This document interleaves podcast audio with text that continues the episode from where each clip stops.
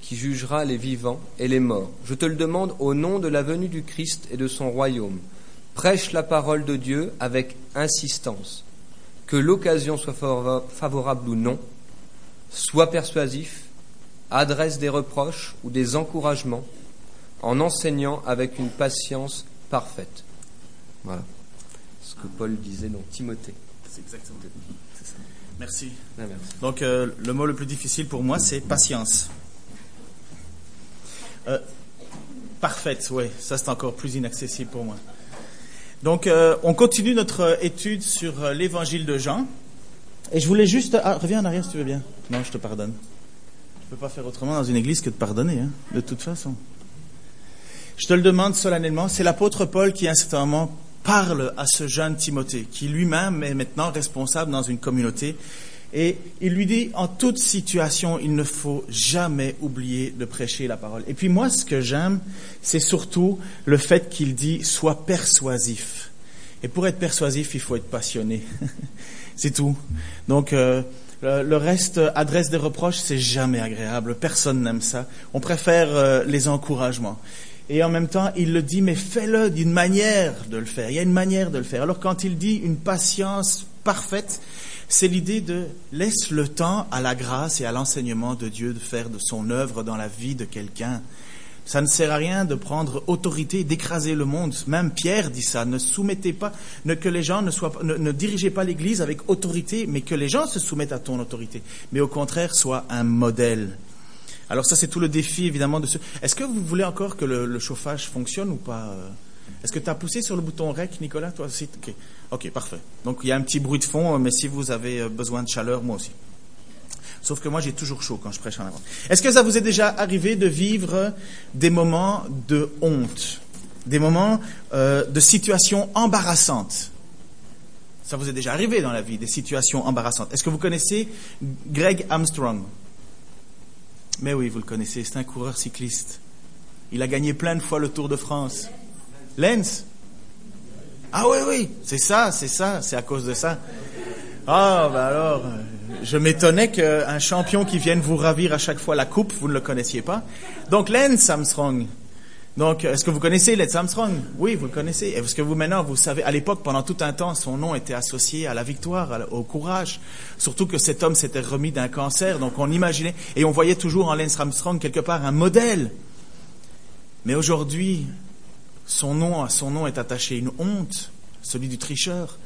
Et malheureusement, pour lui, ça va lui rester toute la vie. Euh, aujourd'hui, le nom de Lance Armstrong n'est plus n'est plus le réussite, mais la tricherie. Mais il y a aussi parfois, et ça c'est juste sa faute, hein, c'est juste la responsabilité de ses actes, c'est le, c'est ce qu'il courait. Mais il y en a d'autres aussi, des situations de, de honte que l'on vit qui sont involontaires. Ma femme, elle, ce qui la fait rire le plus de ma part, c'est quand je me casse la figure devant elle. Alors là, là, elle peut rire et rire et rire. Alors d'ailleurs, en plus, on s'amuse de temps en temps à regarder, peut-être que vous le faites pas, euh, mais je vous encourage à rire hein, dans la vie, c'est quand même plus agréable.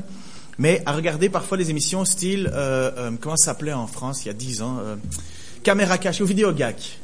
Vidéo gag. Et, et c'est, c'est, c'est, bon, c'est une situation quelque part qui est un peu gênante pour la personne qui la vit, mais ça fait rire. Mais la réalité, c'est que la personne, elle vit une gêne.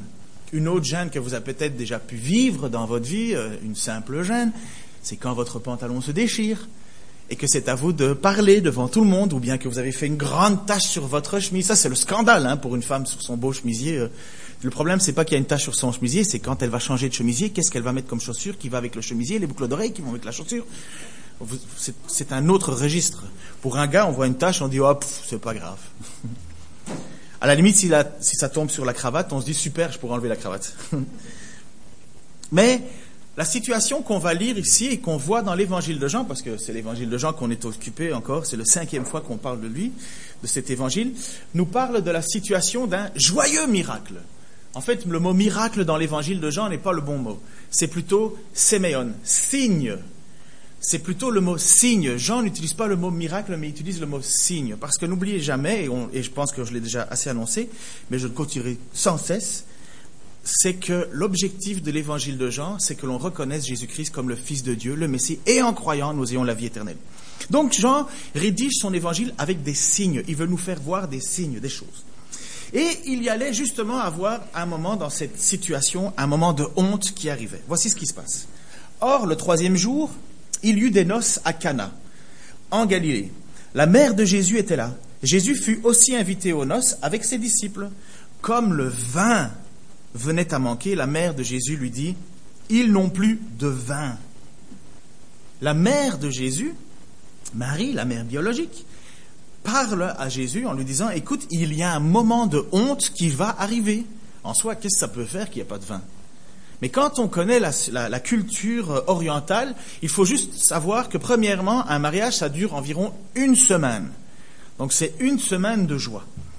Et si le vin venait à manquer, s'il y avait quelque chose qui était arrivé, sachez que, premièrement, les frais du mariage, ça tombait sur le dos du marié. Donc c'était le marié qui devait payer cela. Et s'il venait à manquer de vin, c'était une honte pour euh, les organisateurs et encore, et encore plus pour la famille qui organisait ce, mariage. Et on sait par l'histoire qu'il y a même eu des procès qui ont été intentés parce que les mariages n'étaient pas assez bien faits ou parce qu'il y avait une honte. Si une famille, la famille du mari avait invité plein de monde et qu'il se retrouvait à ne plus avoir de vin ou de nourriture ou ceci ou cela, eh bien, il pouvait attaquer en procès l'autre famille en disant, mais vous nous avez infligé une honte et il faut réparation. Il faut juste savoir que quand on vit dans une culture de la honte, qui est en général pour l'Afrique et le Moyen-Orient, la honte est très importante. Nous, euh, nos politiques nous ont appris à vivre que la honte, c'était pas très très grave. Quoi. Euh, je ne sais pas pour vous, mais moi, je vois des ministres qui se présentent aujourd'hui ou qui font la, la, la euh, ils veulent, ils veulent plus tard être, être, élus. Mais moi, je me souviens qu'il y en a certains qui ont dû s'exiler à Montréal pendant un petit temps parce qu'ils avaient fait des grosses bêtises. La justice était sur eux. Et puis après ça, maintenant, ils reviennent et c'est presque de nouveau le sauveur. La honte, c'est pas trop grave ici. On s'en accommode bien. En tout cas. Ou en tout cas, on essaye de nous faire croire qu'on peut s'en accommoder.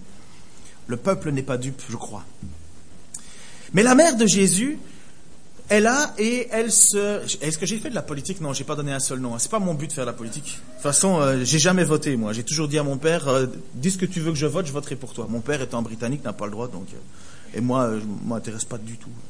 Bref, cette noce, cette noce était là et la mère de Jésus voit une honte qui va arriver et c'est assez étonnant de voir que la mère de Jésus est au courant de ce qui se passe dans les cuisines.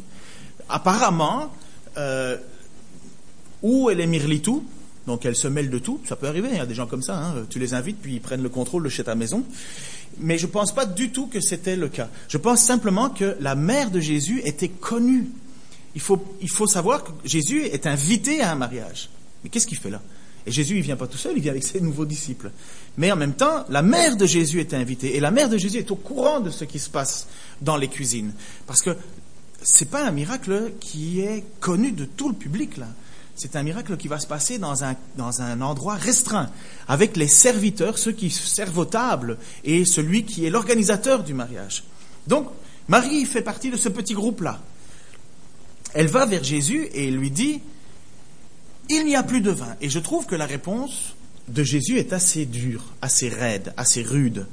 Et jusqu'à pas longtemps, j'avais pas trop compris pourquoi est-ce qu'il parlait comme ça à sa mère. Il lui répond, Jésus lui répondit, Que me veux-tu, femme? Mon heure n'est pas encore venue. Sa mère dit à ses serviteurs, Faites tout ce qu'il vous dira. En fait, à un certain moment, le mot, premièrement, il faut savoir que le mot femme, dans la traduction euh, grecque, ce n'est pas un mot péjoratif. Ce n'est absolument pas pour donner le bâton à ceux qui voudraient encore une fois réduire les femmes. Non, non, le mot est respectueux. C'est madame. C'est juste que c'est mal traduit. Pour nous, c'est péjoratif de voir ça, femme. C'est comme si Jésus regardait du haut en disant T'es qu'une femme, pourquoi tu me parles? Non, non, c'est très respectueux le mot, c'est madame. Et l'idée, c'est de dire Que me veux-tu Qu'y a-t-il? Et le mot grec, en fait, c'est Qu'y a-t-il entre toi C'est quoi toi entre moi? Qu'est-ce qu'il y a de commun entre toi et moi? L'idée de, de Jésus, quand il dit cela, c'est un moment, on est au moment où Jean, dans son évangile, nous montre la différence qu'il y a entre euh, le fait d'être euh, pendant tout un temps le fils de Marie et maintenant le moment où il devient Jésus-Christ clairement le Fils de Dieu et qu'il va être euh, révélé. Donc, c'est pas l'idée que, que Jésus est condescendant avec sa maman. Jésus n'a jamais fait de faute. Il n'aura certainement pas commis la faute de manquer de respect à ses parents, puisque c'est dans l'Ancien Testament, ça fait partie des choses. Tu respecteras ton père et ta mère. Mais nous voyons que à ce moment-là, à ce moment-là, il y a une transition qui se passe. Et Marie va découvrir, comme tous les autres, que nous devons, et nous n'avons pas autorité sur Jésus, que ce n'est pas nous qui devons dire ce que Jésus doit faire, mais nous avons, et Marie l'apprend aussi, même si Marie est un modèle de foi, hein, euh, euh, il, faut, faire attention dans notre vision que nous avons. Marie est une femme de foi et vertueuse. Elle n'a pas été choisie pour rien non plus. Hein. Et, elle doit apprendre, à ce moment-là, c'est la transition. Ce n'est plus en tant que mère que tu me parler maintenant, c'est ma mission. Mon heure est telle. Est-ce que donc que me veux-tu? Mon heure n'est pas encore venue. Sous-entendu, ce n'est pas toi qui décides à partir de maintenant la suite du royaume. C'est Jésus qui prend son autorité. En tout cas, n'oublions pas que le but de Jean, c'est ça, c'est de nous révéler Christ, de nous révéler comment les choses font. Et la réponse de Marie est assez claire, et on voit en même temps quelque part une soumission. Euh, elle l'a compris. C'est plus le rôle de mère qu'elle joue maintenant. Faites tout ce qu'il vous dira. Elle-même n'insiste pas, elle se met sous la direction de Jésus. Marie se soumet, et voilà ce qui se passe. Or, il y avait, l'histoire continue, or, il y avait six jarres de pierre destinées aux purifications des Juifs, contenant chacune une centaine de litres. Jésus leur dit, remplissez d'eau ces jarres, et ils les remplirent jusqu'à rabord. Puisez maintenant, leur dit-il, et apportez-en à l'organisateur du repas. Et ils lui en apportèrent. L'organisateur du repas goûta l'eau changée en vin, ne sachant pas d'où ce vin venait, d'où venait ce vin, tandis que les serviteurs qui l'avaient puisé, eux, le savaient bien. Donc vous voyez, c'est un, signe qui se passe, mais qui est très restreint. C'est pas tout le monde qui est au courant de ce qui se passe. Tandis que les serviteurs le savaient très bien, il appela le marié et lui dit, tout homme sert d'abord le bon vin, puis le moins bon, après qu'on qu'on s'est enivré. Mais toi, tu as gardé le bon vin jusqu'à présent. Est-ce que vous avez une idée de ce que peut représenter en quantité les six jarres d'eau remplies? Entre 500 et 750 litres de vin. Si on doit convertir ça en bouteilles, ça devrait faire entre 640 et 1000 bouteilles de vin. C'est quand même pas mal, hein euh, ça, fait, ça fait du vin. Donc, euh, entre, entre 500 et 750, donc c'est très difficile, on n'a pas pris un mètre pour mesurer les quantités, mais voilà, on savait plus ou moins que c'était ça. Lorsque Jean précise aussi que ces jarres sont remplies à rabord, ce n'est absolument pas pour qu'on, c'est absolument pour qu'on ne puisse pas dire, bon, on a rajouté quelque chose, du colorant ou un petit peu de, de sirop, quoi que ce soit. Non, non, non. C'est un signe, c'est un miracle qui s'est passé, une action divine. Le responsable du, repas, lui, se retrouvait dans une situation où il n'avait aucune idée d'où venait ce vin. En fait, je ne sais même pas s'il était vraiment au courant. Euh, de, en fait, je ne pense même pas qu'il est au courant que c'est Jésus qui a fait cela. Et il va, il goûte le vin et il est étonné. Étonné. Il dit Waouh Du Romane Conti. Parce que, soi-disant que c'est le meilleur vin au monde, hein, j'en sais rien. Mais euh, euh, j'ai pas d'abord l'argent pour le goûter et j'ai pas goûté les autres. Mais l'homme dit waouh, il en est émerveillé quelque part de la qualité du vin, même qu'il va voir le marié.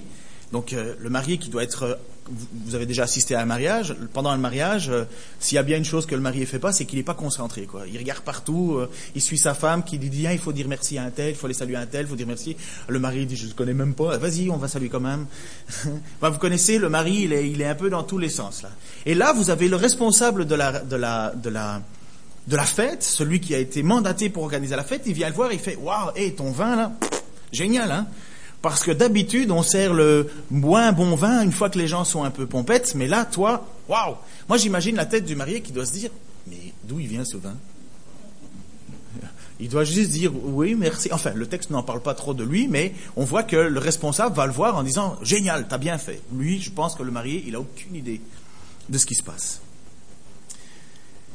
Il y a dans ce texte pas mal, pas mal de choses qu'on pourrait euh, euh, utiliser comme symbole et que Dieu et que Jean utilisent comme symbole pour nous faire voir la transition entre l'Ancien Testament vivre sur la loi, et maintenant le nouveau, euh, le nouveau ministère, le Nouveau Testament, la nouvelle direction que Dieu donne, le renouveau à travers Jésus-Christ.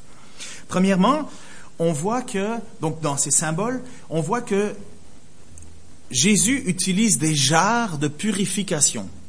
Qu'est-ce qu'une jarre de purification? Ben, C'était l'idée qu'on se lavait les mains avant les repas, on lavait les ustensiles avant les repas et choses pareilles.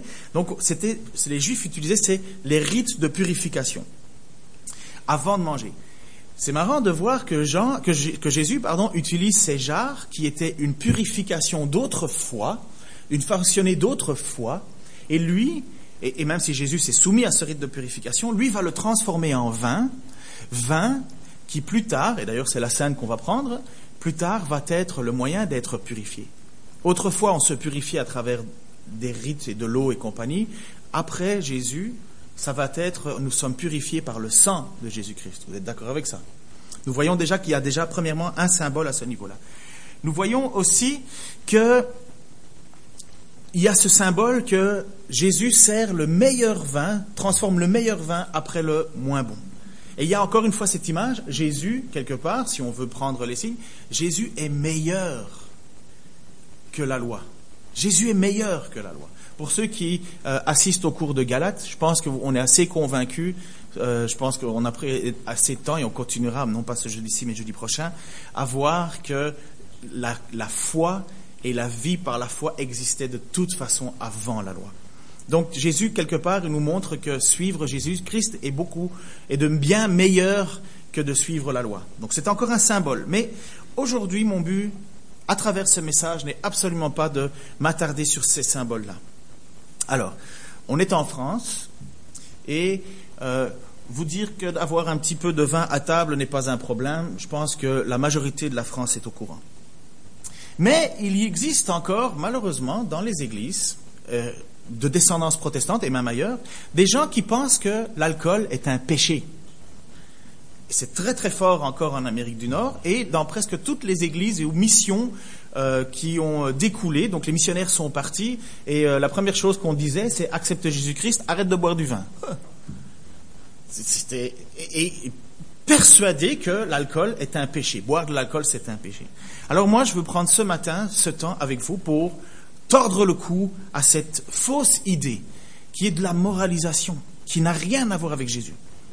Premièrement, il faut savoir que Pierre, l'apôtre Pierre, déclare de Jésus que Jésus n'a jamais commis un seul péché. D'ailleurs, c'est assez simple.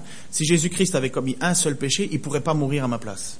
Il ne pourrait pas prendre mes fautes. Il pourrait à la limite payer pour ses fautes, mais pas pour mes fautes. Il ne pourrait pas prendre ma place.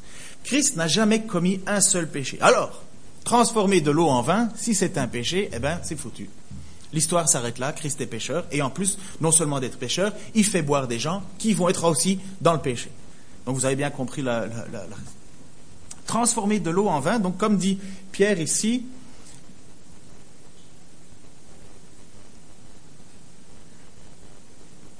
merci.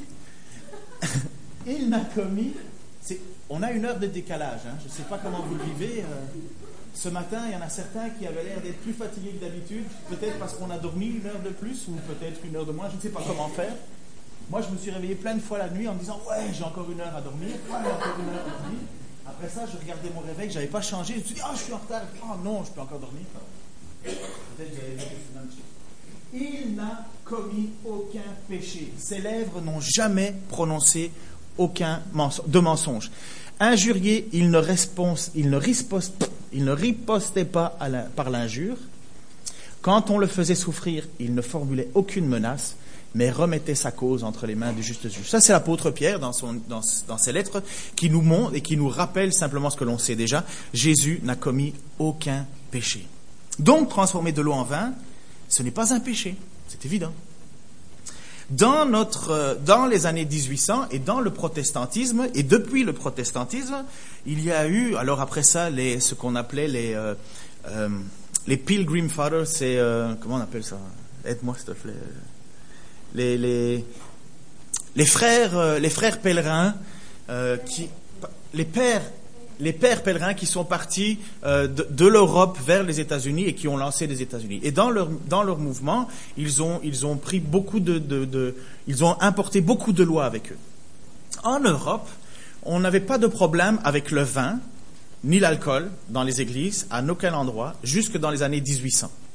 Jusque dans les années 1800, il n'y avait pas de souci. Il n'y a personne qui disait ah boire de l'alcool c'est un péché. Non, c'est une tradition chrétienne qui est arrivée par la suite. Du protestantisme, il y a eu trois mouvements qui sont sortis. Il y a eu le modérationnisme, je pense que je l'ai mis là.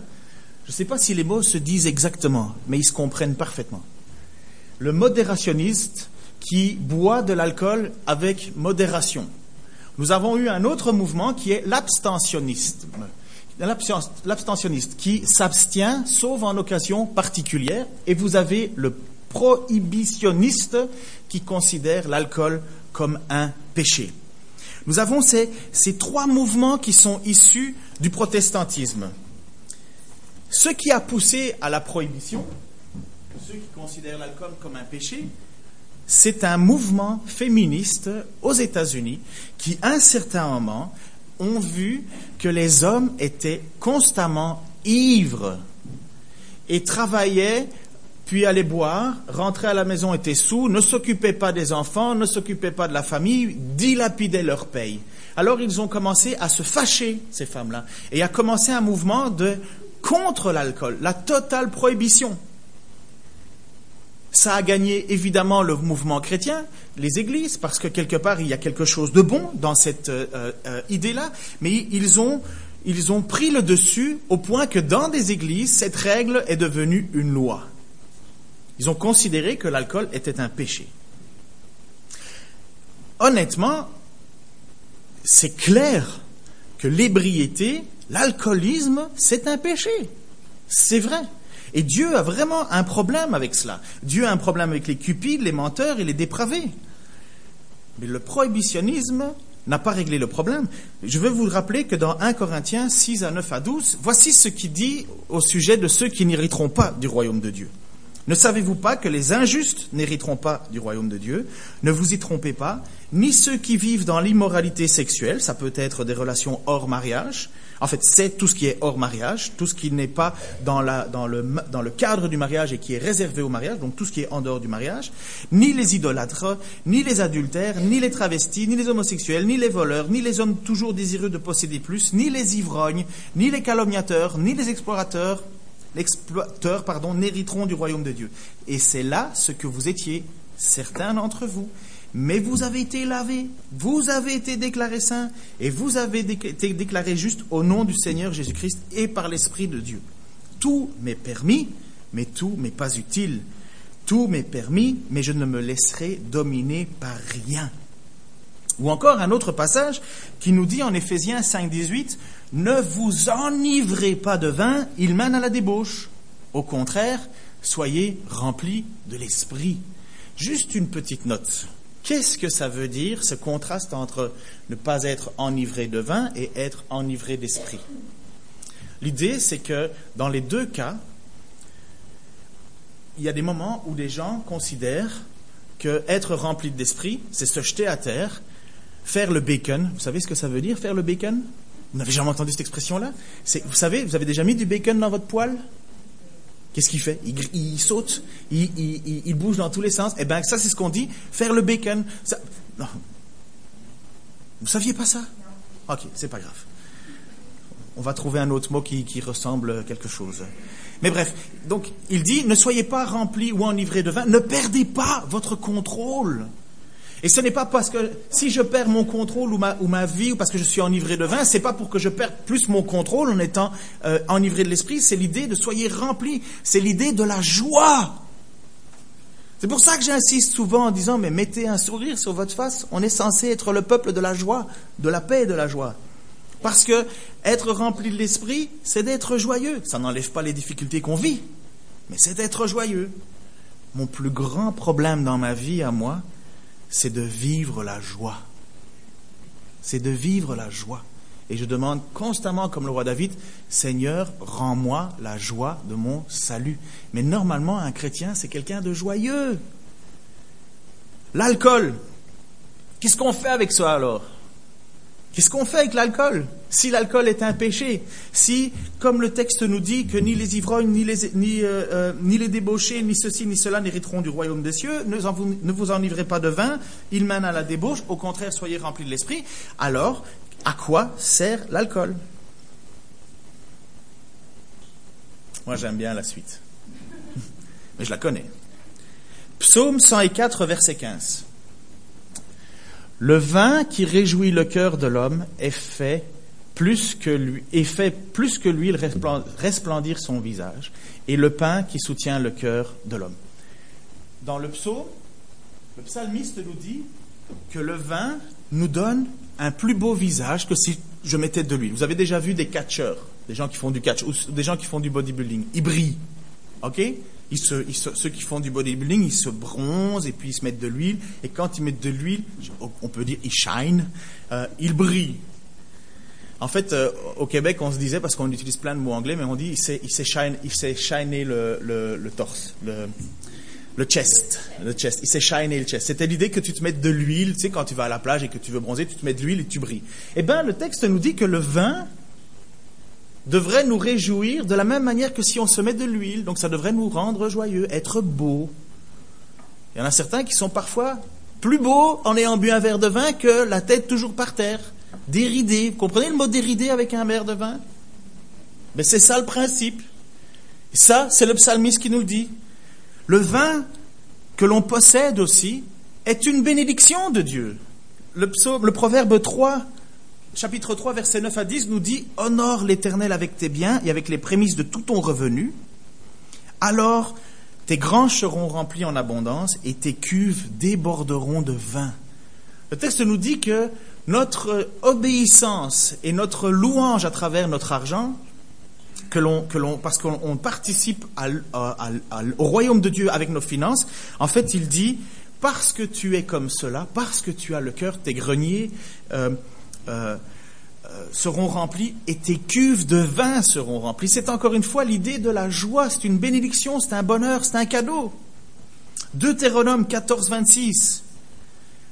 Au moment d'une fête, d'une célébration pour Dieu, là, tu achèteras avec l'argent tout ce que tu désireras, des bœufs, des brebis, du vin et des liqueurs fortes, tout ce qui... T'aimes pas ou quoi? T'as pas fini, tu dois encore continuer après. Hein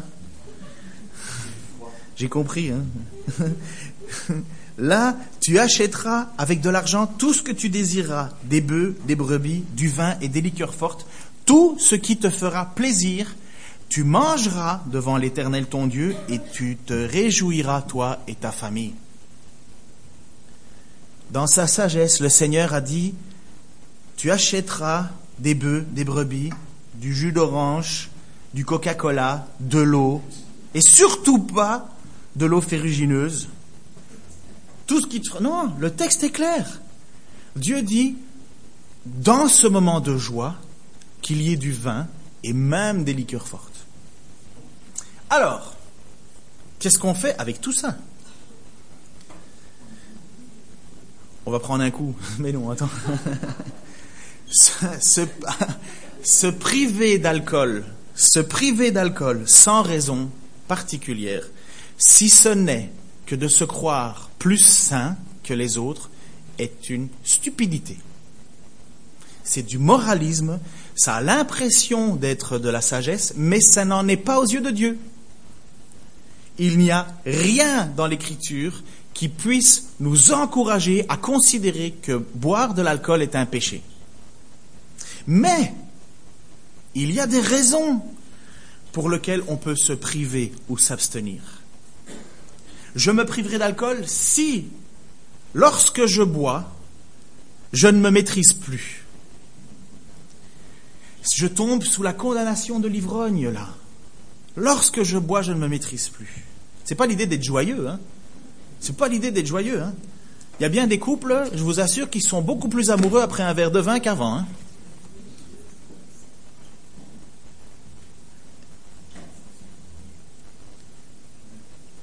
Je ne me priverai personnellement d'alcool, ou je vous encourage à vous priver d'alcool, si l'alcool vous pousse vers l'ivrognerie. L'ivrogne, c'est celui qui ne se tient plus, qui perd toute dignité humaine, celui qui parle idiotement sous l'effet de l'alcool. Aussi, l'alcool peut rendre des gens violents. Si l'alcool me rend violent, agressif, hors de contrôle, dans cet état-là, dans ces conditions-là, je ne me prendrai pas d'alcool. Je m'en priverai. Je m'en priverai parce que je tomberai sous le péché. Je veux avoir la joie, mais il y en a certains qui ne peuvent pas boire, ou il y en a certains qui ne peuvent plus boire parce qu'ils ont trop bu dans leur jeunesse. Vous savez, j'étais pas chrétien à ma naissance, comme tout le monde ici présent.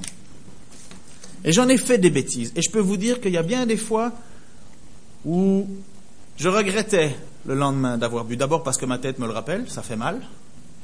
Mais c'est parce que quand tu te réveilles au milieu des poubelles, parce que quelqu'un a profité pour te casser la figure parce que tu te croyais super-héros, mais en fait tu visais vraiment pas bien, tu te rends compte que tu es vraiment tombé bas.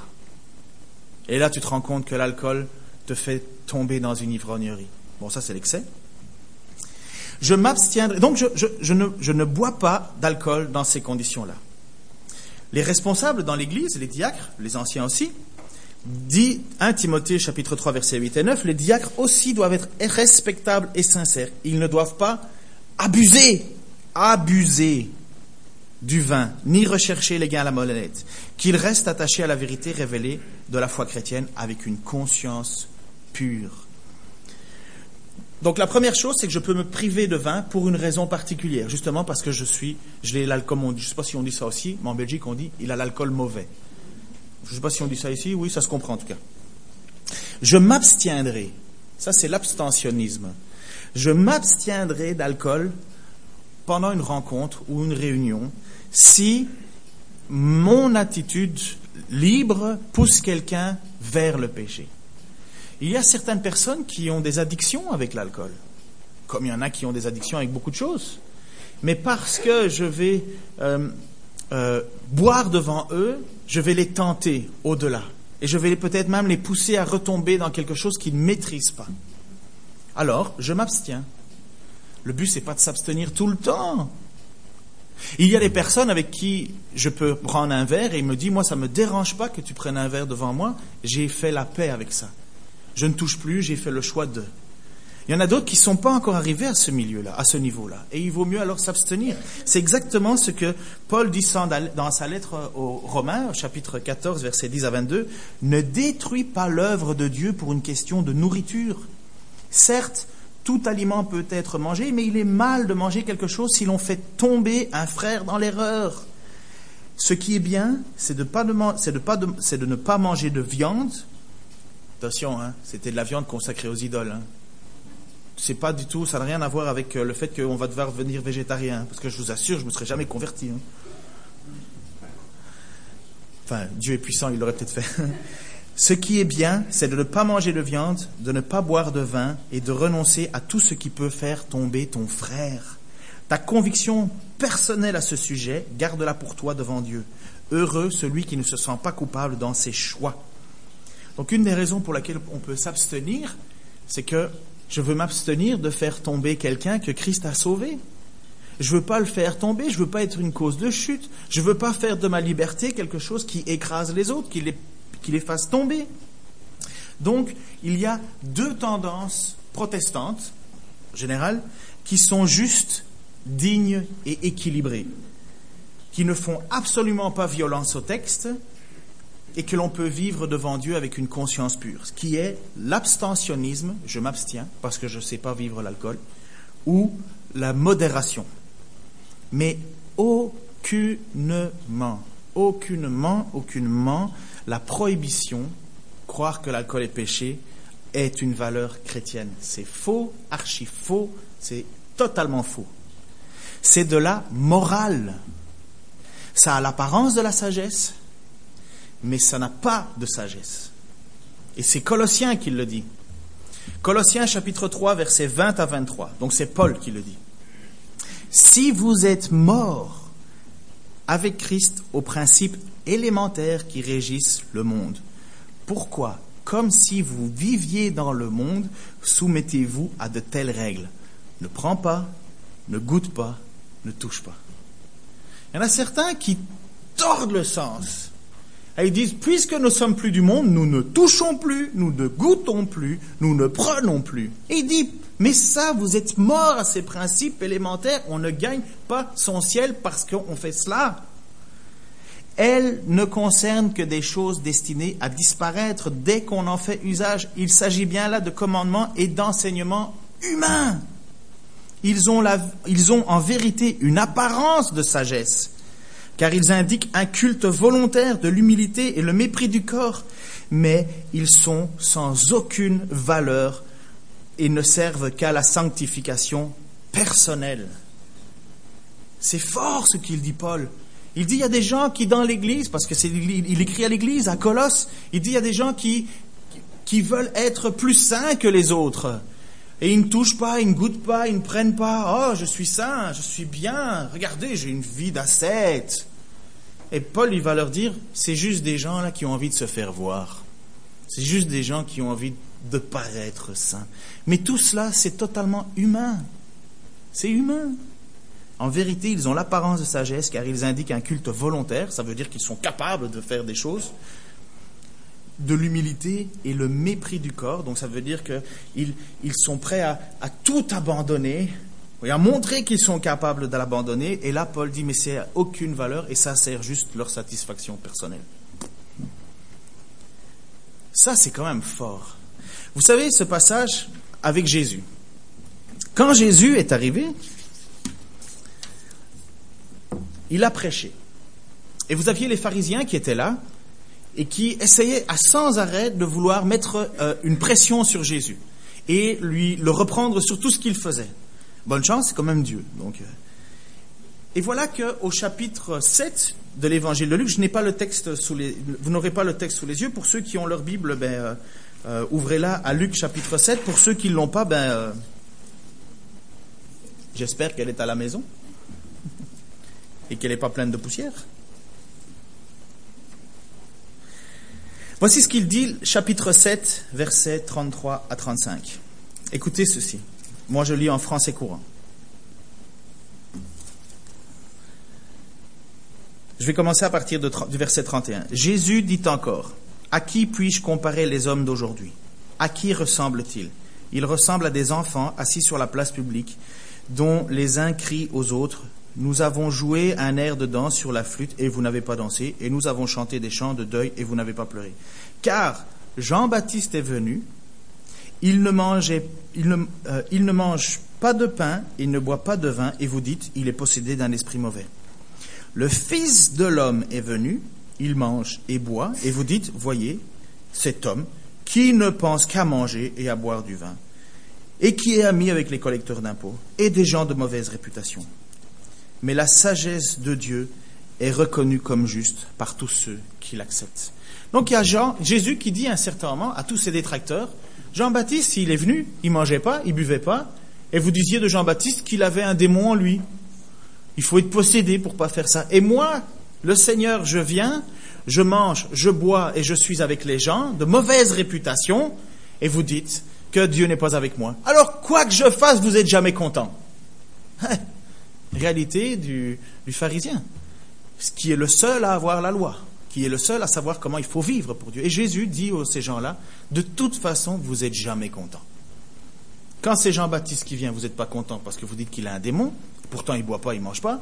Et moi qui bois, le Fils de l'homme, moi qui viens, qui boit, qui mange avec vous, eh bien vous dites que c'est pas bon non plus. Alors, moralité, n'essayez jamais de plaire à un homme comme ça, ça ne marche pas cherche à plaire à Dieu. Et c'est exactement ce que Jésus dit dans son verset. Ici, il dit... Ah, je, l'ai perdu. Qui veut lire le 35 pour moi, qui l'a encore sous les yeux? Mais la sagesse a été justifiée pour tous, pour tous ses enfants. La sagesse a été justifiée. En fait, c'est l'idée que vous allez reconnaître ce qui est vraiment de Dieu. Vous allez reconnaître ce qui est vraiment de Dieu. Alors, Pour quelle raison Jésus a fait ce signe? Parce que c'est ça un peu l'objectif de l'évangile qu'on lit. Pour quelle raison a fait, a-t-il fait ce signe de transformer, on va dire, 600 litres d'eau en vin? Le même but, la même direction. Il veut nous faire connaître par ce signe qu'il est le Messie. Il veut nous faire connaître qu'il a autorité, qu'il est capable de faire des miracles.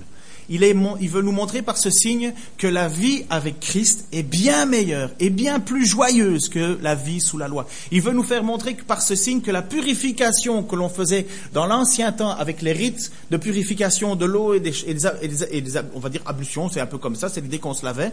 C'est tout ça, c'est du passé. La seule chose qui purifie, c'est le sang de Jésus-Christ. C'est son sang. Transformer 750 litres d'eau en vin est le premier, ben, je dis 750, mais en fait c'est entre 500 et 750, vous déciderez en fonction de votre goût, mais transformer autant de quantité était le premier signe, le premier. Ça doit nous parler. Qu'est-ce qui se passe? Et le texte nous le dit assez clairement. Tel fut à Cana, en Galilée, le premier des signes miraculeux que fit Jésus. Il manifesta sa gloire et ses disciples crurent en lui. N'oublions pas que juste le passage avant, quelques jours avant, Jésus avait parlé avec Nathanaël. Il avait parlé avec Simon-Pierre, il avait parlé avec euh, Philippe et il avait cho- choisi, pardon, il avait choisi des disciples. Et là, les disciples le suivent parce que pour le moment, sur la déclaration de Jean-Baptiste, voici l'agneau qui ôte le péché du monde, Jésus les fait suivre, ils suivent sur la déclaration de Jean-Baptiste, donc ils le croient, ils deviennent, ils, ils veulent le suivre. Il y en a certains qui disent, Maître, Rabbi, euh, où, où vis-tu? Et Jésus leur dit, venez, on va. L'idée c'était, on veut savoir qui tu es. Il y a Nathanaël qui dit peut rien venir de bien de, Nazareth. Et là, Jésus lui dit, tu sais, quand tu étais sous le figuier, je t'ai vu.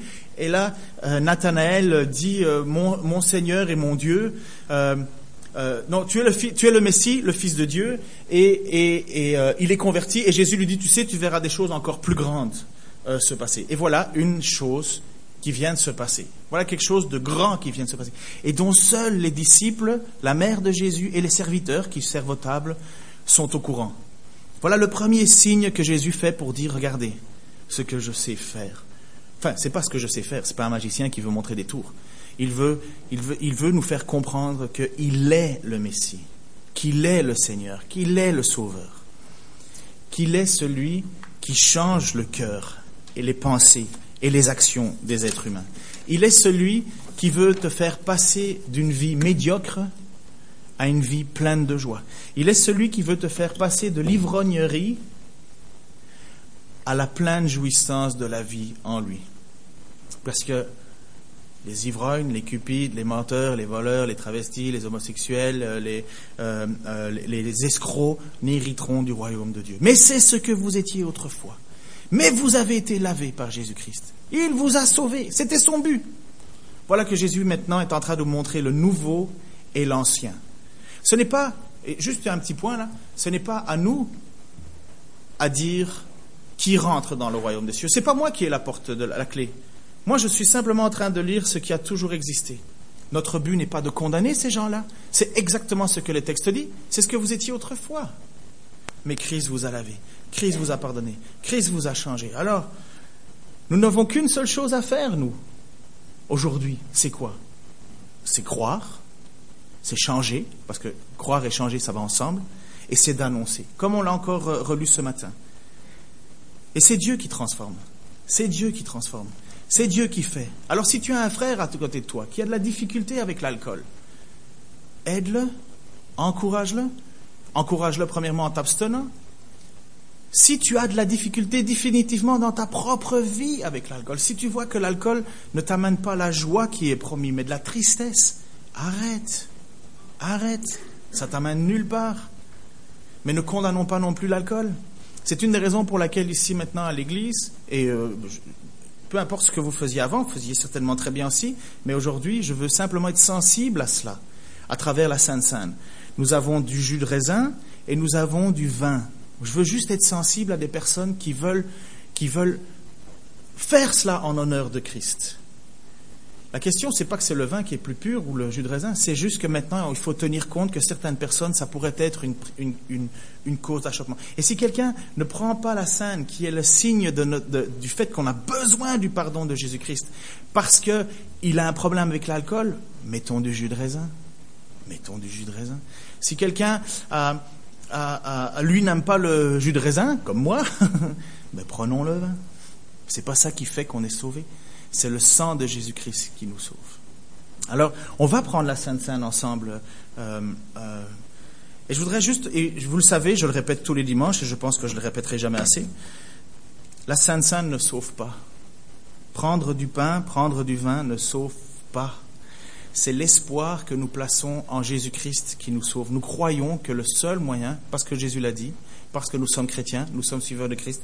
Jésus a dit, nul ne vient au Père que par moi. C'est très exclusif, c'est très exclusif. Mais je ne connais personne qui a donné sa vie pour moi. Je ne connais personne qui a pris ma faute pour moi. Je ne connais personne qui est ressuscité le troisième jour et qui me montre qu'il a vaincu la mort. Je crois, je le crois. Et en mémoire de cela, parce que j'accepte que Jésus-Christ est mort pour mes fautes, parce que je l'ai besoin, parce que je le ressens, je prends la scène. La scène, là, il faudrait, normalement, ça devrait aller avec le baptême. Hein. Ce sont deux choses qui vont ensemble. Hein. C'est deux choses qui vont ensemble. Le baptême, on le fait une fois parce qu'on montre publiquement qu'on a accepté Jésus-Christ. La scène, on le fait à chaque fois que l'on désire le faire. C'est la même chose. Ça va dans le même sens, déclarer que sans Christ, nous ne sommes rien. Alors Seigneur, je te prie encore pour ce temps que nous allons prendre ce matin. Je te remercie, Seigneur, de, de nous bousculer dans nos forts intérieurs, dans nos convictions. Seigneur, nous savons que ton message est exclusif, Seigneur. Nous savons que ton message parle fortement. Encore plus, Seigneur, dans une société qui se perd. Encore plus dans une société qui n'a plus tous ses repères, Seigneur. Père, je te demande que nous ayons compassion, que nous ayons amour, sagesse, que nous ne condamnions pas, Seigneur, ceux qui te cherchent, Seigneur. Tu t'occuperas à la fin des temps, Seigneur, de savoir qui sera dans ta présence ou qui ne le sera pas. Toi, tu le sais, Seigneur. En attendant, nous voulons vivre notre vie sous ton regard. Seigneur, comme tes disciples, nous avons cru, nous avons cru, vu, entendu. Et Seigneur, nous avons décidé de vivre notre vie sous ton regard. Je te prie que tu nous aides à continuer chaque jour à vivre comme cela. Je te demande d'aider, Seigneur, ceux qui ont de la difficulté avec l'alcool. Seigneur, qu'ils en fassent pour ta gloire le deuil s'ils ne peuvent pas vivre sans. Qu'ils en fassent le deuil pour ta gloire. Je te prie aussi de nous donner de la sagesse et de nous abstenir là où nous pourrions être une cause de chute pour ceux qui ont de la difficulté. Par amour, simplement par amour. Et je te prie aussi, Seigneur, que nous n'ayons pas de condamnation, Seigneur, contre l'alcool. Nous condamnerions ton premier miracle, Seigneur. Mais parle à nos cœurs. Rends-nous des hommes et des femmes équilibrés dans la foi, dans l'amour, dans la justice. Seigneur, tout en sachant que ce que nous étions autrefois, tu l'as transformé pour ta gloire, tu nous as sauvés. Et je te prie, Seigneur, que tu continues à faire cette œuvre en chacun d'entre nous, pour ta gloire, afin que l'on glorifie ton nom. Je te remercie pour le pain, pour le vin que nous allons prendre encore ce matin. Je te demande, Seigneur, encore une fois, de faire ton œuvre salvatrice en nous de continuer à transformer nos vies pour ta seule et unique gloire. Dans le nom de Jésus-Christ. Amen. Parce que il va, pour ceux qui connaissent la mélodie, c'est Plus près de toi, mon Dieu, un, vieux chant qui a été écrit dans les années 1800, qui était à la base